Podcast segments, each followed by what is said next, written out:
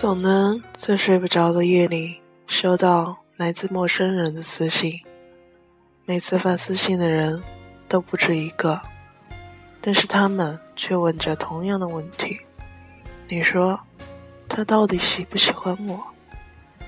当然，在问出这个问题之前，他们都会很系统化的把他们的故事跟我讲一遍，有长篇大论的，也有言简意赅的。但是更多的时候是语无伦次的。刚开始收到这样的私信，我总会抱着满满的热情，一一的回复他们，告诉他们我的想法、我的建议。可是后来，我便不再一一回复了，因为久而久之，我便开始明白，我永远也不会是他们，我也并没有亲身经历他们的故事。所以我怎么可能感同身受的去感受他到底喜不喜欢你呢？我想只要有心，其实这些事情是可以自己去感觉的。之前有人跟我说，其实想要知道一个人到底喜不喜欢你，最简单、最快捷、最有效的方法，就是自己去对那个人表白，看他给你怎样的回应，这样不就能知道他到底喜不喜欢你了吗？后来想想，这个方法其实挺实用的。可是后来又想想，大多数的人好像都不会用这个方法，因为大多数的人相较于表白当面说出喜欢，他们更喜欢在私底下偷偷的单恋或者是暗恋，更喜欢在私底下自己纠结他到底喜不喜欢我这个问题，宁愿。胡思乱想，宁愿不抱任何希望的问别人，也没有办法跑去问自己喜欢的那个人这个问题的真正答案。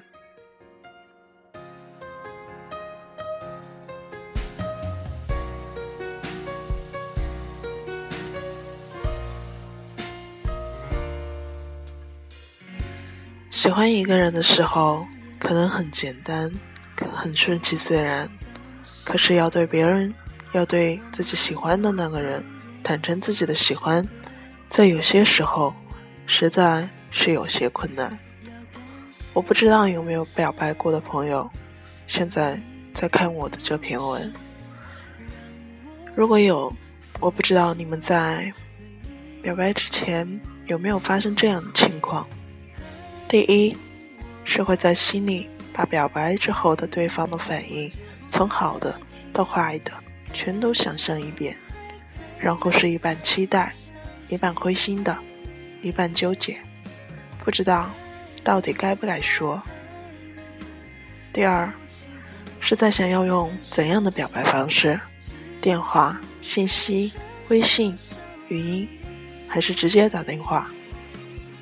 然后便是点开了对话框，又忍不住关掉。然后是信息输入了一半，又全部删掉；然后是打电话按的号码，在电话接通之前又挂断。第三，就是询问朋友的意见，告诉朋友你准备去表白了，听听朋友的意见。可是，一般是听完朋友的意见之后，就更加纠结了，因为朋友会开始长篇大论的问你，你们相处的种种。然后开始告诉你他的感觉，可能他还会告诉你，根据他的感觉判断，他是不喜欢你的。最后，你便开始陷入各种各样的纠结矛盾。最后，最后，你可能不管三七二十一的先表白了再说，你也可能就此打退堂鼓，直接放弃。上面的三点。是我对表白之前所有心理的总结，当然也有可能有很多种情况出现，这个因人而异。不过这样看来，其实真正验证他到底喜不喜欢你的这个问题的答案，真的是直接表白会比较直观。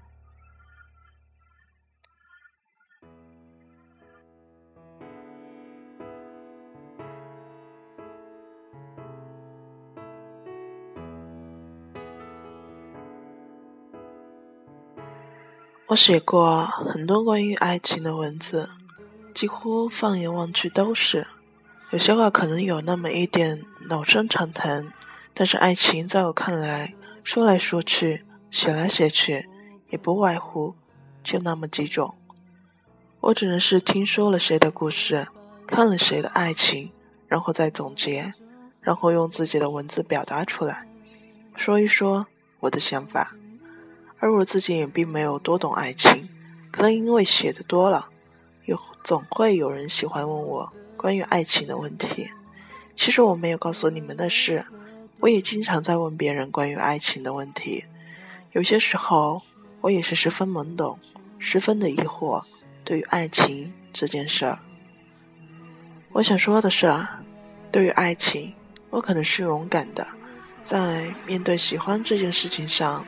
我也愿意对自己坦诚，对自己喜欢的那个人坦诚。喜欢和不喜欢，我觉得都不应该隐瞒。我知道每一个喜欢的开始，可能并不意味着是爱情的开始。可能有些话在说出口之后，就像覆水难收那般无法无法改变。有些人也会像覆水难收般离去。可是，我也不知道为什么，我不怕这些。真的不怕有些喜欢说出来连朋友都不能做，有些喜欢说出来，有些人就开始远离或者陌路。我真的不怕这些。如果一旦我把喜欢说出口，会是这样的结果，我也就认了。就像我勇敢的说出喜欢一样，我也会勇敢的承担这一切后果。所以我才说，对于爱情，我可能是勇敢的。勇敢的对自己坦诚，对别人坦诚。喜欢应该是一件美好的事情。趁我还年轻，趁我还有勇气说喜欢的时候，就应该不计较一切后果，勇敢的告诉对方你的心情。喜欢一个人，只是一种心情而已。告诉他你的心情其实不难，不管他是怎么回应你的。至少你勇敢的让他知道了你喜欢他，这就够了。表白就一定要追求结果吗？我并不认为是这样。我现在便在经历这一切，我觉得这样挺好。我喜欢的人知道我喜欢他，我知道他知道，这样就够了。他到底喜不喜欢你？不要再问别人了，别人不是你，也不是他。所以别人也不会知道。其实每个人的心里都有一杆秤，那个人到底喜不喜欢你，你只要在心里称一称，掂量掂量，也便能知道了。